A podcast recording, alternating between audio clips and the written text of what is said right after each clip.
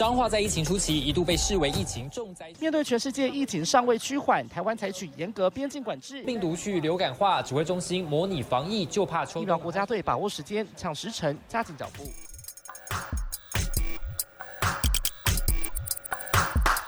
欢迎跟我们一起五四三。一九四三，我子凡，我是坤庆，一周年的时间，生日快乐！祝我们自己生日快乐，Happy Birthday！也谢谢大家从第一集听到现在，那也很感谢，就是很多人从中途加入，一直持续陪伴我们走到今天。那这个部分非常官腔。哎，你有没有觉得说，哎，好像我们莫名其妙就默默的走到了这一天？我觉得好像录第一集的那一天，我都还历历在目。哎，对啊。怎么会这样子？感觉好像时间过得也是蛮快。我觉得应该是我们周一更吧。嗯，我们之前是比较密集在更新啦。那最近的部分就是，我只能说，说实话啦，子凡是有点面临到了一些嗯人生的瓶颈，就是有点对，你知道，有时候做节目做久了，就是有一种瓶颈，嗯，对，然后你就会。嗯，没有动力去往下做，或者是没有动力，就是去赶快产生出新的一集出来。对，就是有时候你会在思考说，到底这个节目，嗯，未来还可以有什么样的方向，有什么样的发展？嗯，对。然后又在想说，哎，奇怪，之前去年就是很频繁更新的那个动力，到现在就是不知道为什么这个热情就是好像有点消失。我觉得很多每个事情应该都是这样吧，就是你可能随着时间的演进跟持续的发展，就是你心态自己上面就是可能也是要稍微做一点转变，因为也不是说什么事情一直到从头到尾都是会是一样的。对啊，那个热情有有时候也是会燃烧殆尽的时候。对，所以就是就是可能随时要调整心态，就是例如说你可能现在像我们节目做到现在，那我们可能想要觉得说还还有很多东西，其实我们都没有。讲或者是跟大家分享的，没错。那我觉得这个部分就是，但是我觉得也许跟我们最近的生活也是比较枯燥乏味有关。啊，也对啦，就是你前几集一直在讲的，就是有时候需要找到一些突破点。我觉得，我觉得热情哦，我觉得这个东西就很像在交往，就是就是你你跟节目交往。你嫁给一起，我跟你我跟你说，你要时时刻刻保持新鲜感，但你就你要时时刻刻维持住那个热情。但我跟你讲，这这部分对我们两个人来说，嗯，很难，对不对？因为你就是一个 啊，嗯，什么？你说就是你知道，嗯，哎，不，我不想多说。知呢？知呢？等一下，什么意思啊？没有办法维持太久啊！没有啦，你干嘛这样子？好啦，反正这一集呢，还是先跟大家说一周年，我们祝我们自己生日快乐。不过还是要跟大家讲说，近期一个重磅消息，对，叫做联雅疫苗居然没有拿到 E E U A 耶，对，都是的。我觉得那天是不是真的跌破大家眼镜？那一天，你那时候一刚开始跟我说这个小道消息的时候，我当时是有点震惊，因为我就想说怎么会呢？因为那一天上午的风声呢，就是因为联雅他们已经说他们送了两百万剂的那个疫苗到食药署去给他们检验了嘛，只要 E U A 通过就可以直接来供大家施打。对，然后呢，加上那一天前一天，指挥那个陈时中也说他隔天会讲那个 E U A 的事情，嗯，然后他想说啊，大家一定是要宣布说通过了，就整个整个士气很高昂。就没想到那天早上听到这个小道消息之后，整个下巴都掉了。对，而且当时就是你当时跟我讲的这个小道消息的时候，其实他们的股价好像波动也还没有很大。对，而且还那天还涨。对，那天还往上跑。对。可是后来这个消息一宣布之后，整个就是哇哦。整个跳楼大拍卖，对，完全的。好，对，那么等下我们这个哈拉精选部分会跟大家好好聊聊这一件事情，是，然后也会聊一下突破性感染到底是什么东西，对。然后疫情追击的部分呢，最近有呃这几天一直比较大家关注的就是台电大楼居然群聚了，但这个部分对我们的阿中部长其实有一点点小小的威胁，等下来告诉大家，因为有地缘上的关系。Really？然后呢，还有就是有一个，嗯，对，还有一个印度回来的这个个案，他。是境外入，然后呢，他隔了三个月之后，原本想说要回印度工作，结果没有想到裁剪的时候居然阴转阳，然后他已经在台湾爬爬照三个多月了，大家也很害怕说他是不是 Delta，而且他的足迹一公开之后，直接 OK，直接两张纸。两张纸，就是洋洋洒洒横跨横跨台南、屏东，然后二十几个地方，然后还去看了两场中职。我觉得我比较好奇的点是，他回来那时候应该已经有三天的阴性检验证明了，然后他入境裁剪跟居隔完毕裁剪都是阴性。嗯嗯。那你说这是不是我们的防火墙整个大失灵？这个部分我等一下留在后面，我来跟大家分析一下。好，对，那但是我现在要先把我的时间留给得罪公关公司这个部分。好，来你说怎么了？我我必须我必须要跟有在收听我们节目的公关朋友，就是说，其实公关工作其实真的也是蛮辛苦的。对啊，对啊。但是我觉得公关工作，就我的理解啦，不是就是应该要理解说我们媒体到底在做什么事情，跟我们的运作模式大概是怎么样吗？这个应该是他们的基本认知。对，嗯。但是为什么总会有公关公司的公关会在你最忙的时候哈来吵？又来。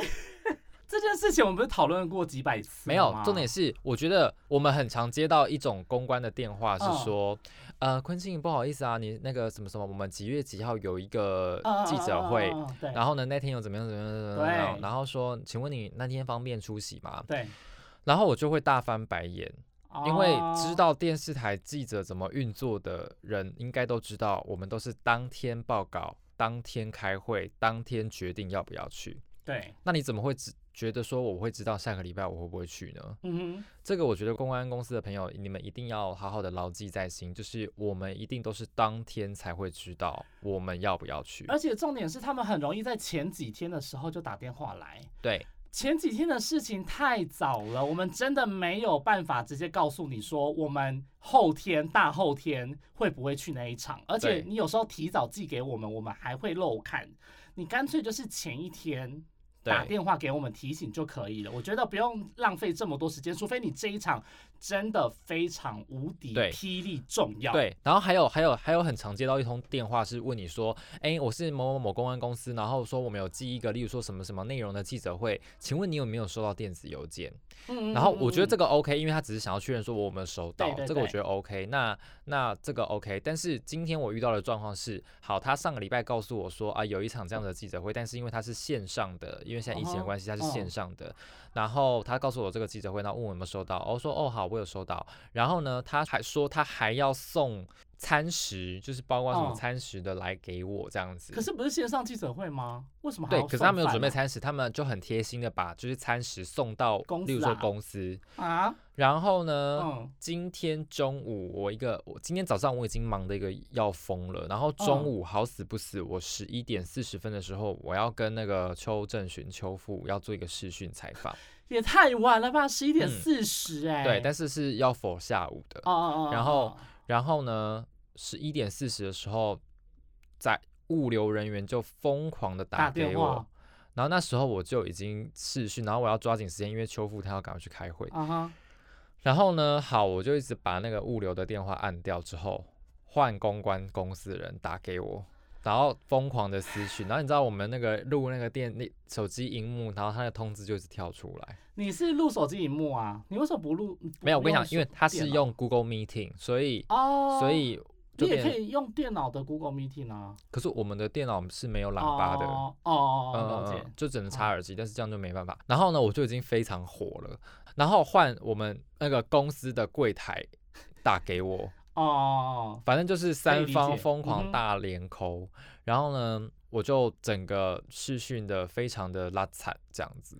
然后我就跟那个公安公司的说，很不好意思，就是我们中午通常都是我们最忙的时候，就是麻烦你们以后一定要记得这件事情。然后你有凶他吗？我我是传赖，因为他有加我的赖。啊哈。然后更火的是，也没有都更火，因为我觉得他真的是不知道电视台记者怎么运作。他在今天的就是快傍晚的时候跟我说，呃，坤信哥，如果你们有。发稿的话，再麻烦你把链接给我。哦哦哦。然后我就想说，你你有看到我上去那个线上的记者会吗？啊哈。如果你没有看到的话，你怎么觉得我会发稿？就是他完全不知道说电视台记者怎么运作，你知道吗？嗯，我觉得好像有一些公关公司都会容易有断层的，因为他们流动率也是蛮高的。所以有时候断层的话，他们就是没有做好基本的。但我觉得这个就是很，这个就是很基本的东西。嗯哼。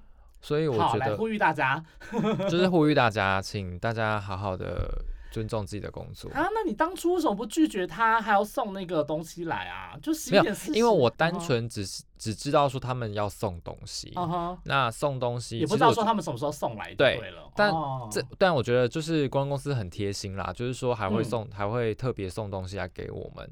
但是就是我觉得大家都是。做工作嘛，就是你你要知道说你自己工作内容上面，你要就是电视台记者要到底是怎么运作，你自己要去了解。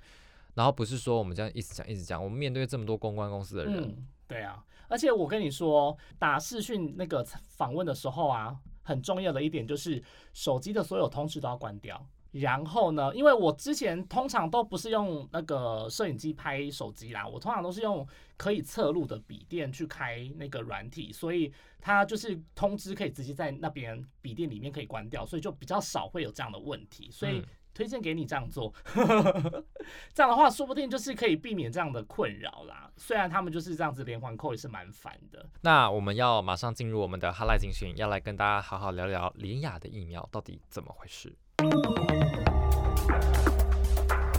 Hotline 精选。我必须说呢，因为那天我非常震惊的原因，就是说，因为平常我们不是都会先打探一下，就是说下午的疫情状况嘛。嗯，对。然后那天那个，反正那个线人就突然告诉我说：“你的线人真的很多耶。”没有，那个线人就突然告诉我说：“ 听说连雅解盲失败。”然后我就吓到，我想说：“嗯。”他们还没有解嘛，他们只是要申请 EUA 嘛。嗯，然后反正他就跟我讲说，是财经界的人说的，嗯然后说因为他们平常都是要打探一些，例如说股票的事情啊，所以这些消息他们基本上消息来源都非呃，也不是说非常准确，但是至少有八九成这样子。嗯嗯嗯。对，然后他就跟我讲这个，然后我就先让长官有一个心理准备，就是说有这件事情。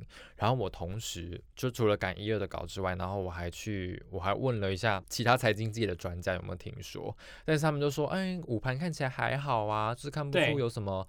看不出什么变化，因为如果有变化的话，很多内线股东一定都知道，就是会看得出端倪。对，但是那这件事情也是我蛮纳闷的地方。对，那但是那一天的股票就是联雅是上涨的，对，是往上跑。但是很妙的一件事情就是说，那天部长中午还上了那个广播节目，哦，对对对，说他要讲这件事情，对不对？没错。对，那大家就又拉了一个尾盘的样子，对，又拉了一个尾盘。对对，反正后来呢，他宣布说就是没有过 EUA，然后主要就是因为这个，我们之前有跟大家讲过的免疫调节的部分，就是在跟 AZ 的综合抗体效价来做比较的话呢，它没有达到就是目前食药署规定的标准，也就是说它的这个。综合抗体效价的整个的整体的数据呢，呈现出来跟 A Z 来做比较，其实是劣于 A Z 的。对，嗯，对。那呃，我记得后来隔一天有曝光他们的抗体那个效价嘛，那因为高端是六百多，然后 A Z 是一百，呃，A Z 是一百八十七点九，但是呢，联雅是低于一百二十五的。对，所以但我们还是要强调说，就是这个抗体数据，其实它只是一个大略的参考，因为它不是每一次实验做出来都是这样的数据。对，嗯。然后反正食药署的这个开会结果呢，有二十一个委员有投票，然后四个是不见在意，然后十七个人是不同意。嗯，这这蛮夸张的，这是不是连给他补件的机会都不？对啊，嗯。可是因为现在目前科学数据上面出现的这个部分就是这样，所以。其实，如果真的要补的话，也没办法补，也没得补，因为它的规定就是在那里。那它既然那个数据没有达到的话，就没办法。不过呢，联雅这个部分呢，就有 argue 喽。他们就在晚上发出了一个声明。那子凡他们觉得是怎么样呢？他们 你要丢给我。没有，因为他们因为现在目前呢，这个免疫桥接主要是比较这个武汉最原始的那一只病毒株，它其实并不是跟其他的变种病毒的变异株来做比较，所以呢，联雅呢，他们就想要上诉，他们希望说呢，可以来跟这个 Delta 的变异株来进行抗体效价的比较，然后来证明说到底是不是就连跟 Delta 变异株的这个部分呢，就是也是列于 A Z 的，他们想要证明说他们其实不属 A Z，所以呢，这个部分他们希望说可以有反驳的机会，有上诉的机会。嗯，但是我问了几个专家，他们都对上诉这个嗯保持着一个没有很乐观的看法。对啊，他们说虽然上诉这一条路比三期临床试验可能达到的结果的速度还要快。但是，呃，食药署的 EUA 审查比较死板，嗯，他就就是说，我要问你的是武汉的原始病毒株，对，我要问的是你这支疫苗跟 A Z 比哪一个比较好，我不是要问哪一个对 Delta 的，对对对对的抗体比较好，所以他们觉得申诉成功的机会并不大。那好，现在呢，就如果申诉的这一条路行不通的话，的话呢，那怎么办？对，那有意思就说，那就是赶快来进行三期试验比较比较 OK。那雷亚现在目前呢，在印度已经要申请这个三期的临床试验，然后在台湾的三期临床试验也已经通过卫福部的一个同意，所以呢就会来进行三期试验了。那接下来他们可以走的路就是包括，如果你做完三期，那个那个你可以向欧洲的药品管理局。来申请药证，或者是美国 CDC 来申请 EUA，但是因为美国已经 C 那个 CDC 已经不发 EUA 了，嗯，然后欧洲的部分也其实在观望当中，所以。专家也认为啦，就是走国际认证的部分呢，其实困难度也是相当高。嗯哼，嗯，但其实我觉得啦，因为林雅现在因为 EUA 没有办法拿到，所以他们必须要赶快的证明说，他们现在这一支疫苗一定具有一定的保护力，所以他们必须要有三期临床的这个其中报告的数据证明说，哎，我其实这个东西是有保护力的。那保护力是多少多少多少？那因为。等到做完第三期之后，它这个科学数据有出来的话呢，那它就比较容易可以获得国际认证，或者是说比较容易可以被其他国家采纳。那包括我们台湾也有可能会采纳。如果它的那个第三期的临床，它受试者的人数够多的话，嗯，那因为现在印度有很多患者嘛，那台湾的话也有持续在做第三期，所以其实就是。变成说，它可能还需要一点点的时间来去证明说它的保护力。那其实高端也是有一样的问题，嗯，对，就是高端它现在也是只有通过免疫桥接的方式，然后证明说它的综合抗体效价优于 A Z，但是它的保护力多少，一样也是没有详细的数据。所以这个部分就是我觉得啦，只要做完第三期，大家就不会喊扣，就是不会，大家就不会就是在那边 argue 说什么啊，你这个一定是没有保护力，或者你这个。有什么样的疑虑？嗯，就是一切都让科学数据佐证。那这个部分的话，当然就是要等到大概可能半年啊，或是 anyway 几个月之后，第三期做到其中报告出炉的时候，我们再来检视说，哎，到底是不是能够真的就是跟其他国际的采购到的疫苗一样，就是都有一样差不多的保护力。哎，但是这件事情出现之后啊，就是出现很多阴谋论嘛，包括上次有听说什么，只呃只要署不让。呃，联雅过的原因就是因为怕现在让联雅过就没有人想要打高端，但是我觉得至于我觉得没有哎，我觉得想要打想要打联雅的人会比想打想打高端的人多吗？嗯，我觉得其实说实话，很多人都对于国产疫苗现在目前的保护力和就是它可以带来多少的效力，嗯，就是有很多的质疑。对，包含我的一些就是好友们，嗯，对一些同辈的好友们，嗯，他们也都觉得很纳闷，就觉得说为什么要。这么快就通过 EUA，然后也没有看到第三期的临床数据什么之类的，反正大家就是被这些很多这种资讯啊洗脑，或者是被很多这些资讯给就是淹没了。但其实我觉得，就是如果你真的觉得有疑虑的话，那你就大可以不用先选择打。国产的疫苗，你也可以等到就是第三期，因为他们都会做，所以只是比较晚，就是大家可以看说哦晚一点出来的这个数据，然后再来决定。那也有可能它保护力如果不到百分之五十的话，那就是等同于是嗯就是没用啦，就是。完全没有办法，那那之后就再来讨论这样子。我觉得大家对国产疫苗比较目前信心度看起来比较还没有那么高的迹象，其实，在第六轮的疫苗的预约，其实也可以看得出来。因为像今天公布那个结算的结果嘛，大概只有四十一点九万人有预约，但是其实准备了有六十一万多剂。对，那剩下的是大概七八成吧。嗯，但是一开始好像说，哎，开放那天说好像有塞车，有什么什么网络系统因为。大家以为高端很强，但是其实都差不多啦，差不多。因为前几轮大半大概实际上有去登记意愿的那个人数，大概都是八成多，其实也没有说完全特别少，但就是说。也是没有登记满啦，也没有说比想象中的，呃，就是没有说真的有很踊跃的状况。但是还是有遇到一些人，就是说他们呃宁愿国产疫苗不打这样子。嗯嗯嗯，就是他们就是要打国产这样。对，那呃，利亚的受试者怎么办啊？利亚的受试者就是继续看要做第三期的。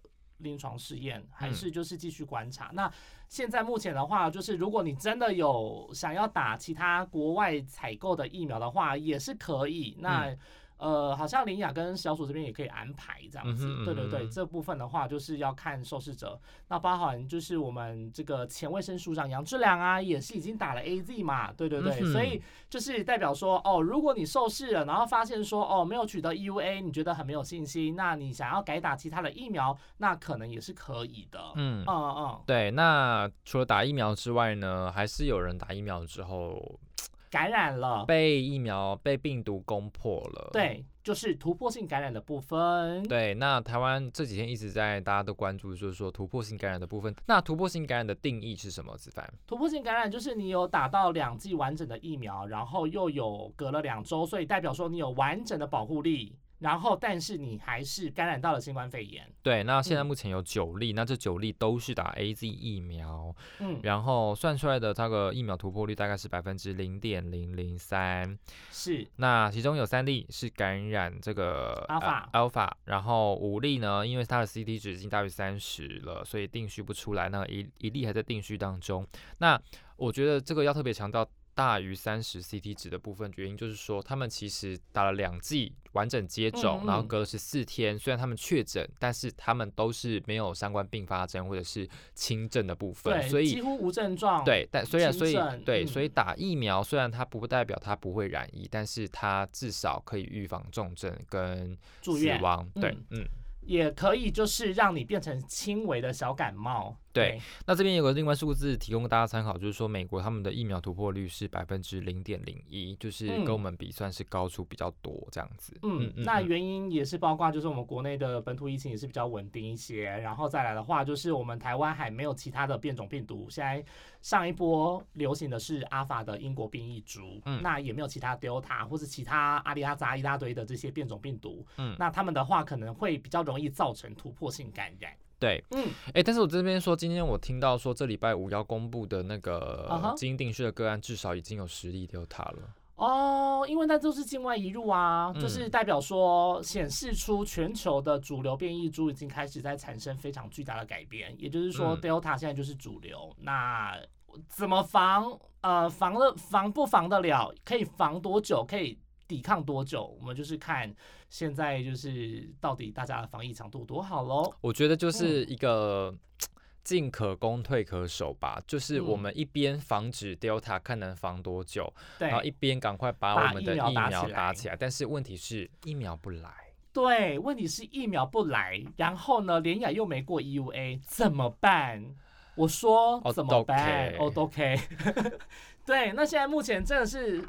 我觉得这个难题就是指挥中心应该每天也都在烦恼啦，所以我们就是也是继续就是看一下现在目前情势的发展。那我们继续看一下。对我，因为最近这几批的莫德纳都是固定礼拜天来，所以我在想说会不会之后都是固定礼拜天会有来一批新的，只是说数量不一定。有到固定吗？有啊，前两周都是礼拜天下午来，都是同一班机啊。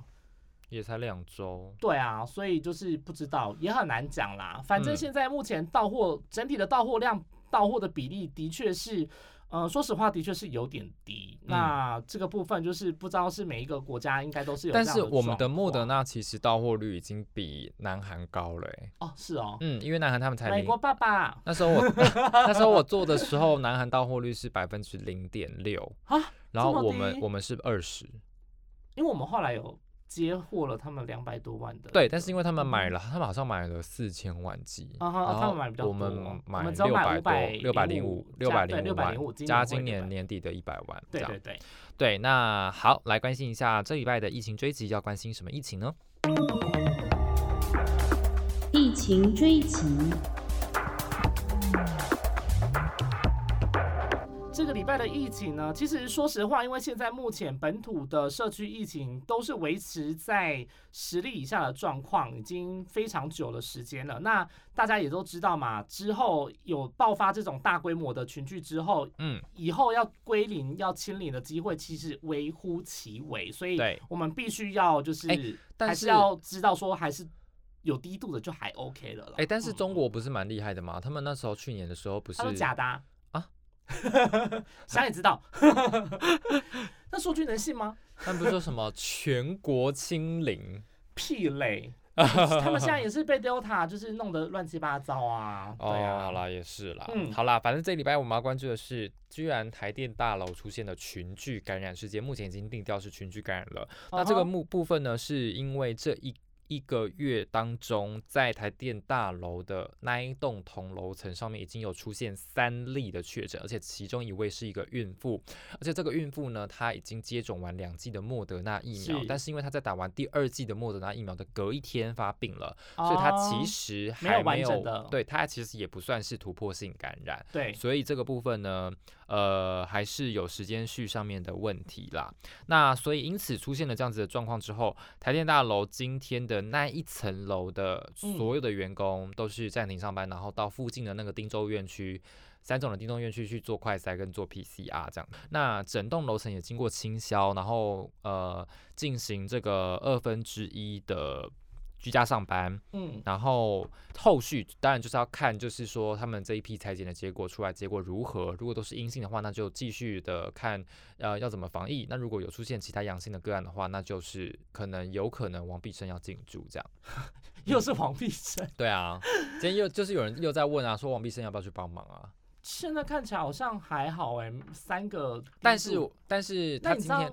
他他他今年的统计是说，从过去到现在，就是说五月中爆发本土疫情以来，台电其实已经有十六名的员工确诊了。哦这么多？对，但是可能分散在不同地方，就不一定都是在台电大楼这样。是，嗯，那因为就是其实说实话，在这几例爆发的最近，其实台电本来要办记者会，你知道吗？啊，本来有一场台电的什么代言的记者会，结果就临时喊卡。嗯，对，然后在。嗯，在好像是当呃前一天，我忘记是哪一天了，就是最近也是最近，反正本来要办一场记者会，然后结果呢要办的前一天深夜，然后临时突然说就是哎，就是先不要办，因为最近在消毒了，然后后来才爆出说哦有确诊者足迹，然后发现说里面有确诊者这样子哦，对，所以就是哎呀还好没有办，要不然又被骂的半死，嗯嗯嗯嗯，对，反正就是现在目前就是还是要等这个筛检的结果，那。其实这个台电大楼附近啊，它周遭还有就是师大商圈啊、台大商圈啊，还有公馆商圈。那包含我们刚刚提到的这个阿中部长，为什么会有危险呢？因为伊就住伫咧公馆呐，嘿，对，因为他就住在公馆。但我觉得这也还好，好不好？因为他也打了两剂疫苗啊。就是反正怎么样，两剂 A Z，两剂 A Z，哎，九例都是突破性感染，但是不要讲呸呸呸。哎，两剂 A Z 还比我们这只有一剂的莫德纳好吧？哦，真的吗？哎，我们一剂莫德纳不是有八十吗？没有啊，也没那么多啊。有啦。好啦，不知道，Anyway，反正就是这个部分离阿中太近了啦。台电到离阿中太近了啦。不会啦，回家会快。哎，但是我今天问他主任说他他他他有官邸，但是我不知道他官邸在哪。他有官邸对，但不知道。嗯啊，但听说反正就是住在公馆。对对啊，然后台电到现在要开始进行两千五百五十名员工的企业快筛，对，那就希望一切都平安。但台大的部分学生，其实台大的学生的活动足迹也都在那附近。可是其实我觉得还好，因为台电大楼比较属于，而且你看现在又开放，现在又开放内用是不是？内用之类的。哦但我觉得以我们台湾人这么就是严谨的防疫态度的话。加上现在目前，我跟你讲不一定哦，因为现在已经很多人不扫十连制了。哦，也是，我还是会扫啊。嗯，对，但我最近电手机坏掉，我就没有再扫了。没有没有，就简讯发不出去啊。我只能补发。等一下，你 iPhone 十二怎么这么快就坏了？我跟你说，iPhone 十二坏掉真是很烦。怎么样？没有，他就是有一天更新完之后，就发现说他那个行动数据那边全部写错误。然后就是没有办法连到四 G 讯号，然后也没有办法，就是变相说没办法打电话，也没办法传简讯。嗯嗯嗯。然后我就想说，该不会是就是软体更新的时候出了哪些 trouble 吧？然后我后来呢，就是本来不是都是手机它会自己更新嘛，我就变成说我要接电脑去用 iTunes 更新，然后结果我刷了两次，就还是没办法，我就只能线上预约说就是要去那个直营店去维修，然后后来去检测之后发现就是哦。它就是行动数据的那一个模组，就是它那个镶在主机板上面那个就坏掉了。哦，对，就是硬体的问题。那后来呢？我觉得归咎的原因就是因为防窥膜。我跟你说，大大家防窥膜真的不要贴。哎，这可以做一条哎。对我本来就是要做一条，我本来就是想说要做做独家就买。整个被破了，好，反正就是被谁破？没有被，就我讲出来了，没差，好不好？没有，因为我跟你说，因为防窥膜呢，大家知道，因为防窥膜边框它是黑的，嗯。然后加上它比较不透光，嗯，所以它那个第一个它边框啊，它因为它那个黑的东西，它会遮住那个刘海的感光元件，嗯，所以它变成说你 Face ID 它感测也会有点失灵，也会有点失误，就是它感测也会变得不灵敏。然后它因为感光元件就是遮住了之后，然后再加上它这个防窥膜就是有遮光的效果嘛，所以就变成说你的荧幕。必须要调的很亮，嗯嗯，才能看得比较清楚，或者是说，它如果是自动感光的话。比如说你是在它大太阳的时候，你应该光线要是最暗的。可是因为它那感光元件被遮住了，所以它就是还是同时间都是用一种最亮的方式去去呈现那个荧幕，所以会变成说它很容易耗电。然后再来就是它会变成说机身会比较容易过热，就是它过热的问题会比一般的手机来的非常非常多。然后我想说，原来因为之前因为我们很常在外面跑，然后最近很热，所以手机很容易会发烫、会高温。然后再加上你你知道你那个荧幕的亮度就是永永远都是最亮的，嗯，永远都没有调好，所以就变成说它里面就是很容易高温，可能就是主机板的一个地方不小心就烧坏了。我在猜应该是的原因。反正就是防窥膜真的不要装，包含后面就是它这个后面镜头啊，有一些镜头的保护壳也不要装，因为那个保护壳会遮到它那个后面的那个凹槽里面，它其实麦克风收音，哦，它会它如果积灰尘的话，会变成说你后面录音或录影的时候，你的那个整个麦克风的收音是完全会影响你的效果，嗯哼，所以大家就是壳可以装，但是膜不要乱贴，嗯，尤其是防窥膜，真真倒霉的事。那那你这哎，手机对我们来说非常重要哎。对，那你这几天怎么办呢？我是非常焦虑哎，我连忘了带手机我都会焦虑。对，然后因为我只能连 WiFi，所以我就是骑车的时候我就会很紧张，因为骑车我就会怕漏掉主管打电话来或谁打电话来。我跟你说，最近这三天三四天我都没有办法接电话跟简讯，那然后我就超焦虑，那所以只能打 Line。那所以你手机要修多久啊？我跟你说，现在就是那个直营店修，它一个小时就修好了，他就直接把主机板换掉。所以现在修好了，对，修好了。哦，就是现在在备份，因为备份需要很长一段时间还恢复这样子。对，然后反正就是还好，我有另外一只手机。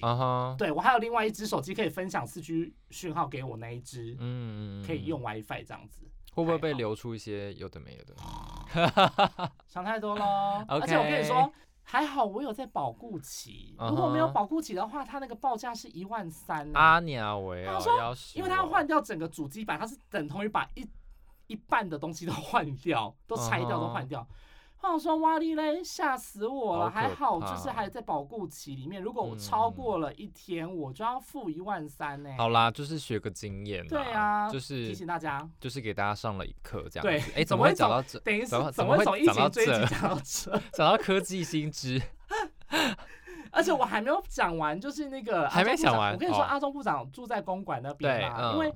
其实我有同我们有同事，好像跟他住在同一个大楼，嗯嗯，然后听说他好像就是还会去选那个大楼的管委会主委什么之类的，真的，对，就是还是有在帮大家管一些社区上面。等一下，他到底到底要把自己弄得多忙啊？就之前啦，听说啦，就是听我们同事讲，说他之前还有当过主委呢，这样。哎呦，好啦，然后另外一个个案是比较特殊的，是境外有一个境外热个案是按一五九九九，那他是在五月十七号的时候从印度入境，那进行居家检疫，然后他十八号裁检的时候跟三十号呃就是居家检疫期满裁检的时候都是阴性，但是呢他在八月十七号过了三个多月之后，因为要返回去印度工作，然后到医院进行裁剪，没有想到居然阴转阳确诊，那这个部分也是让大家吓了一跳，因为他在社社区已经。爬爬到三个月，那他的足迹呢非常之广，遍布屏东以及这个台南。那其中呢，大家比较关注的是，他曾经在八月十号跟十一号的时候，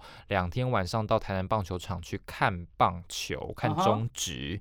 那这个部分的话，因为呃，台南棒球场如果在看中职的话，都知道说这是统一 Seven Eleven 师的一个主场嘛。那所以统一 Seven Eleven 师的选手跟教练，还有 Uni Girls，就是啦啦队的女孩们，都去做快筛，然后呢，所幸结果出来都是阴性。但我觉得这一例其实说实话，真的不用太过担心。嗯，对，因为那个指挥中心有解释说，因为之前前几次都采是阴性，那。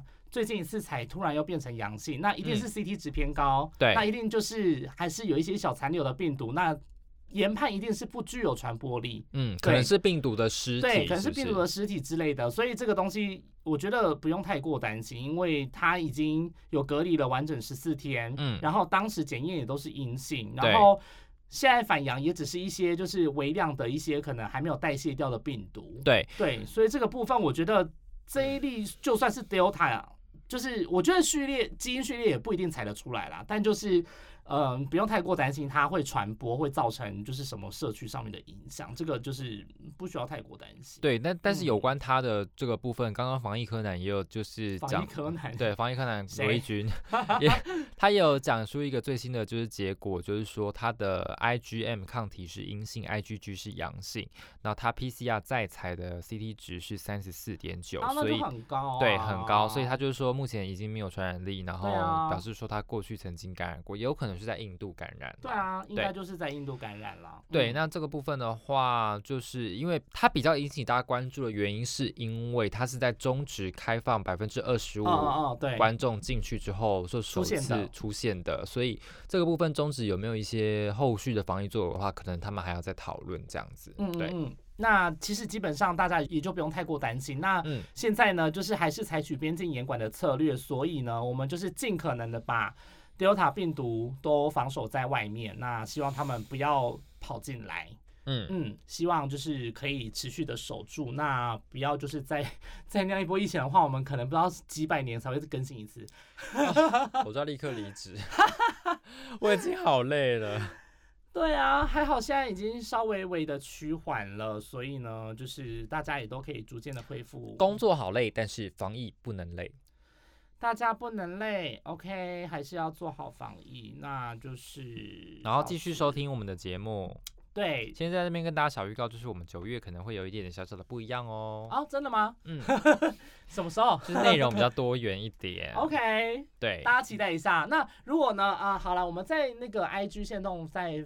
发一些问题，就是希望大家可以给我们一些回馈，看就是一周年有没有什么对我们有些哪些意见，或是有一些想要指教的部分，那大家也都可以回馈给我们。对。那我们主要上架呢是在 First Story，然后呢你在 Apple、Google、KKBox、Spotify，还有 Sound On，还有 Mr. Box，还有很多的平台都可以收听到哦。对，然后记得呢到我们的 Apple Podcast，还有我们的 IG，还有脸书，然后按赞，然后留言，然后评分，评定五颗星。啊，评定留。对，评定留，然后那个留下评论给我们，尽量是鼓励的。你要批评我们也是很。欢迎，然后就是我们会在节目上面，或是在那个 IG 上面会回复你这样子。那希望大家都还是可以，嗯，多多支持我们节目这样子。那一周年了，希望我们未来还会有很多的周年。对，就是希望，嗯，讲的好心虚哦，怎么会这样？但，就是希望，就是我们未来还是会有很多不一样的，呃，节目内容可以带给大家，然后。就是希望大家可以喜欢我们的这个主持的步调，这样子。嗯，拜拜。